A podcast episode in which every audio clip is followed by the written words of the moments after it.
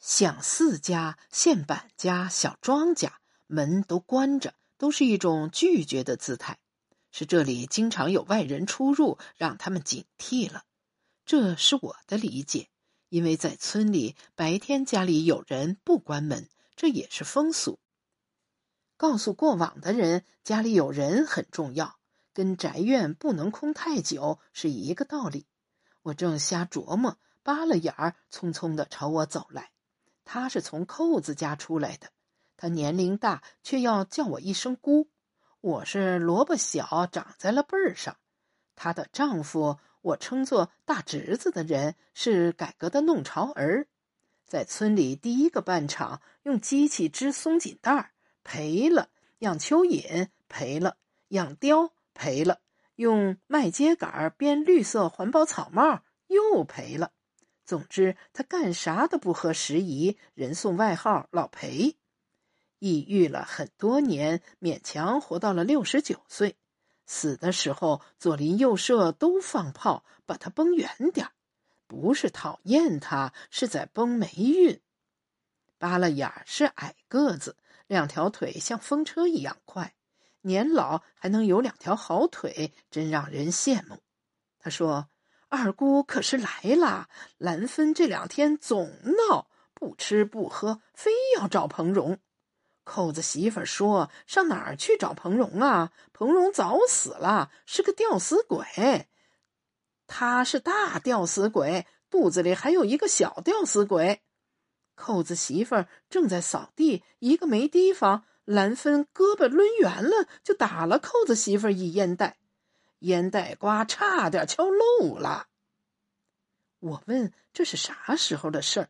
扒了眼说：“就是前几天。”现在扣子媳妇儿说起来还眼泪汪汪呢。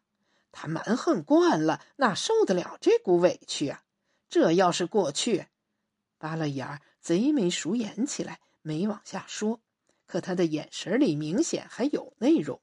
兰芬姐可是好脾气的人呢，怎么变得这样啊？我问：“扣子呢？”他说：“扣子去地里了，地里的草长老高。过去兰芬姐拾到一个草刺儿都不长，现在草能没脚脖子。”我说：“双全那孩子咋样啊？”扒拉眼儿看看县板家的门，确定没人偷听，才小声说：“双全可不是孩子啊，他也是个男子汉。”有一天，他把兰芬的门锁弄坏了，夜里闯了进去。兰芬早有防备，用一把剪刀把他逼了出来。双全又哭闹了多半宿，我们家听得真真的。兰芬咋还那样啊？嫡亲的侄子想进去就进去呗。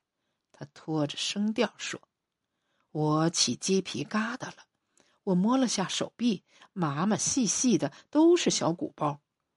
我觉得侄媳妇的话有两层意思，表面一层意思，内里还有层意思。乡间很多人都喜欢这样讲话，有个成语叫“话里有话”。他未必知道这个成语，但他能解构这样的成语，那都是有言语天赋的人。兰芬姐使用暴力了，不单对扣子媳妇，还对自己一手带大的侄子。这是几层意思？我问的徒劳。兰芬姐为什么要那样啊？谁知道呢？谁都不知道。问他，他也不说。问双全，他说他就想跟姑睡，不跟别人。二十几年的习惯不容易改。我说，他也就七八岁孩子的智商。扒了眼儿，小声说。可身体成人了。门口果然有香案，是在石头上放一个白托盘儿，小香炉只有苹果大，插着红、蓝、粉三色香，但那香只剩一寸长，有三根儿。墙上贴一张画，是手绘观音像，戴一顶奇怪的帽子，长一只小肉鼻子，这活脱脱就是兰芬姐呀。院子里，双拳靠墙根斜倚着，扭曲的脸瘦骨嶙峋，右眼吊上了眉梢，不时朝空中翻一下白眼儿。鼻子挺拔，嘴唇鲜红。若不是脑瘫，真是个俊小伙。他的两条腿就那样恣意的岔开，我无意中朝那里看了一眼，莫名的有些心悸。脑瘫患者有性功能吗？我想起那天搜索出的四千多条答案，第一条这样回答：脑瘫不具有遗传性，检查生育能力健全。从医学上来说，脑瘫病人可以生育，是可以要孩子的。他斜起眼仁看我，神情中满是傲慢和挑衅。也许过去就是这副神情，只是我没意识到。我叫了他一声，他梗起脖子，不屑一顾。我才知道那些傲慢和挑衅不是我心里生出来的。心抽搐一下，便有些寒噤，想兰芬姐把他从小搂到怀里。在一个被桶里从小滚到大，要付出多少艰辛？事到如今，兰芬姐肯定是无路可退，已无路可走，才会让她整夜干嚎。脑瘫大概也分等级，像双全这样，显然不适合成亲要孩子。能成亲要孩子的，大概智商和身体都没受太大影响。平展的水泥地面像汪着水，水里游动着许多蝌蚪。我跟谁都没有说起过，我曾经做梦梦到了蓝芬姐，她在树上挂着，裤子退到了大腿根儿，肚子像扣着一只大瓢，圆鼓鼓，像白石沟的甜瓜一样，爬满了纹络。许多人指指点点，说兰芬姐怀孕了，马上就要为小赵生儿子了。醒来，我惊出了一身的冷汗。那挂在树上的明明是彭荣，可就是长了兰芬姐的脸。那一年我大概只有十二岁。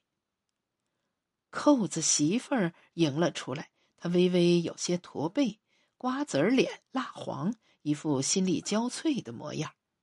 她原来也不是个丑女人，双拳就随了她，是跋扈的性格改变了她的样貌，使她凭空生出几分恶相。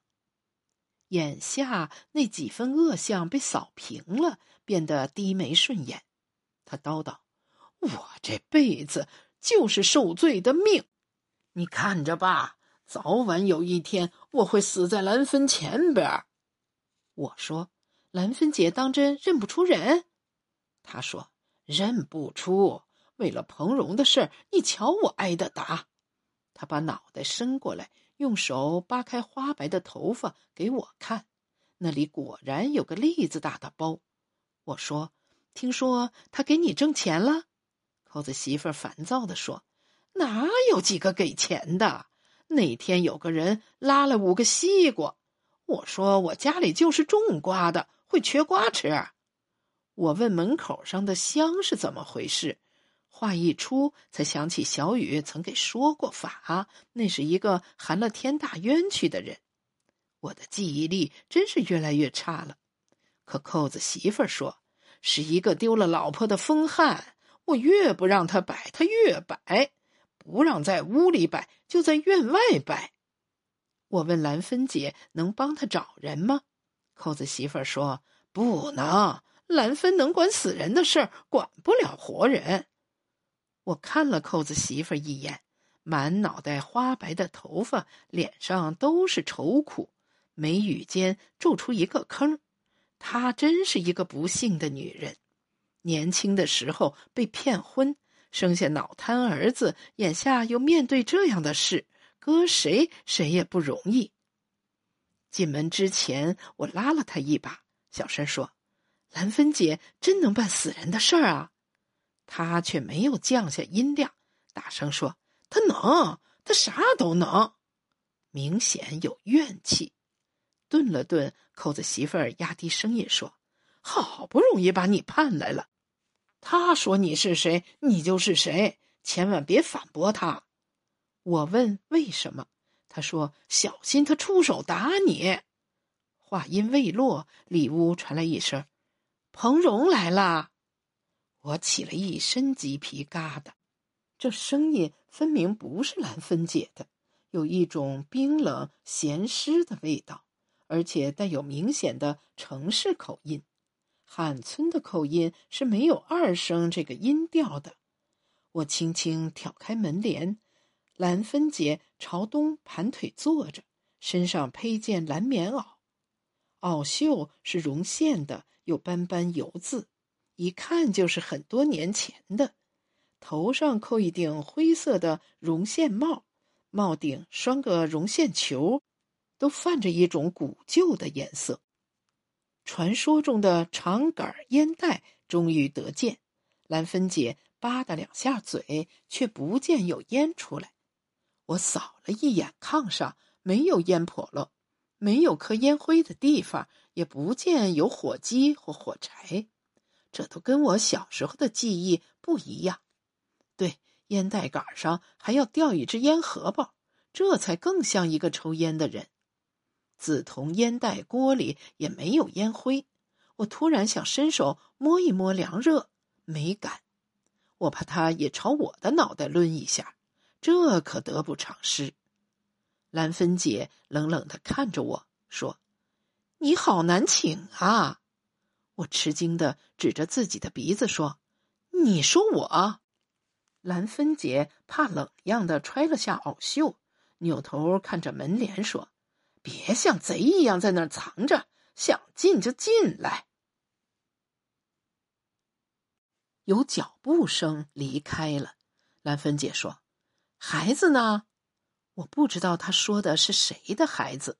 想了想，我说：“出国了。”兰芬姐说：“是出太平洋还是大西洋？”我险些笑出声难得从他嘴里蹦出这种词儿。我说：“哪个羊也没去，他去泰国喂大象了。”兰芬姐低头默想了会儿，说：“让我看看你的手。”我踌躇一下，还是把手伸了过去。我想让他摸，好感受他的体温，又怕他摸我。我怕他的手往我的手背上一搭，就有意料之外的事发生，仿佛我们之间隔着一条河，我或是落水，或是到达他的岸上，都是恐怖的事儿。我不知道他此刻在扮演什么角色，他脸色苍白，嘴唇不停的抖，虽然穿了那么多，却氤氲着一层寒气。可他用右手的拇指去摁烟袋锅，左手从下方托着烟嘴儿含在嘴里，这让他打开了两只手臂，却顾不上我。这个动作真是很经典，看得我又亲切又感动。可这动作明明只是虚晃一招，像演小品一样。棉袄从肩上滑落，我给他往上抻了抻。看样子没受苦，还是细皮嫩肉，有个手艺就比没有强。还是给别人打针呀？我愣了一下，啥？他提高声音说：“葛红茹是个王八蛋，我要是知道是他欺负你，做鬼也不会放过他。”我吃了一惊，葛红茹就是那个支书，是他让彭蓉怀了孕。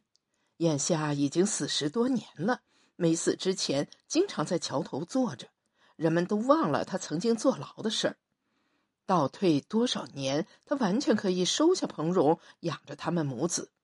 汉村人都这样说。他除了年纪大些，也没啥毛病。可那个知青妹子宁可上吊也不跟他在一起。哎呀呀，那又何苦怀孕呢？大家都说。老葛吃了个哑巴亏，谁想到那个女知青写日记，让老葛一跤栽进牢里。若不写，这就该是个无头案，汉村人做梦也不会往支书头上猜。彭荣起初一点麻烦也没给他找，自己在乒乓球台子上跳来跳去，实在不能流产，只得用一根绳子上了吊。如果不是留下了日记，谁也不会想到是葛红茹那个半大老头子。那年他都五十六岁了，年轻时死了媳妇儿，苦熬苦挣了多半辈子，给人的印象特别传统，特别正派。兰芬姐认定了我是彭荣，她为什么认定我是彭荣啊？我细细端详她的眉眼，她始终眼皮子耷拉着，并没有怎样认真看我。他接触的人中，我是外人，只有我是外人。我这样琢磨。那么，就是我的外来人身份让他觉得可以利用，给别人打针是手艺。他嘟嘟，怀揣千金都不如手艺在身。这话都是我小时候常听人说的。他抽动一下小肉鼻子，那几颗浅麻子跟着跳动，看上去特别有趣。我不是彭荣，我想看他的反应。我把扣子媳妇的叮嘱忘了。你是，他一口咬定，别以为我不认识你。你希望我是对吧？我心里忽然一动。兰芬姐咯咯的笑，一口细碎的芝麻牙，跟她的年龄很不相称。她呸的吐了口唾沫，还好那唾沫落到了地上。我暗暗一惊，想，他人老了，可他的牙齿还年轻。他为什么有那么年轻的一口牙齿呢？烧成灰，我也认识你。他正色，丝毫不含恶意。兰芬姐，我低低的叫了一声。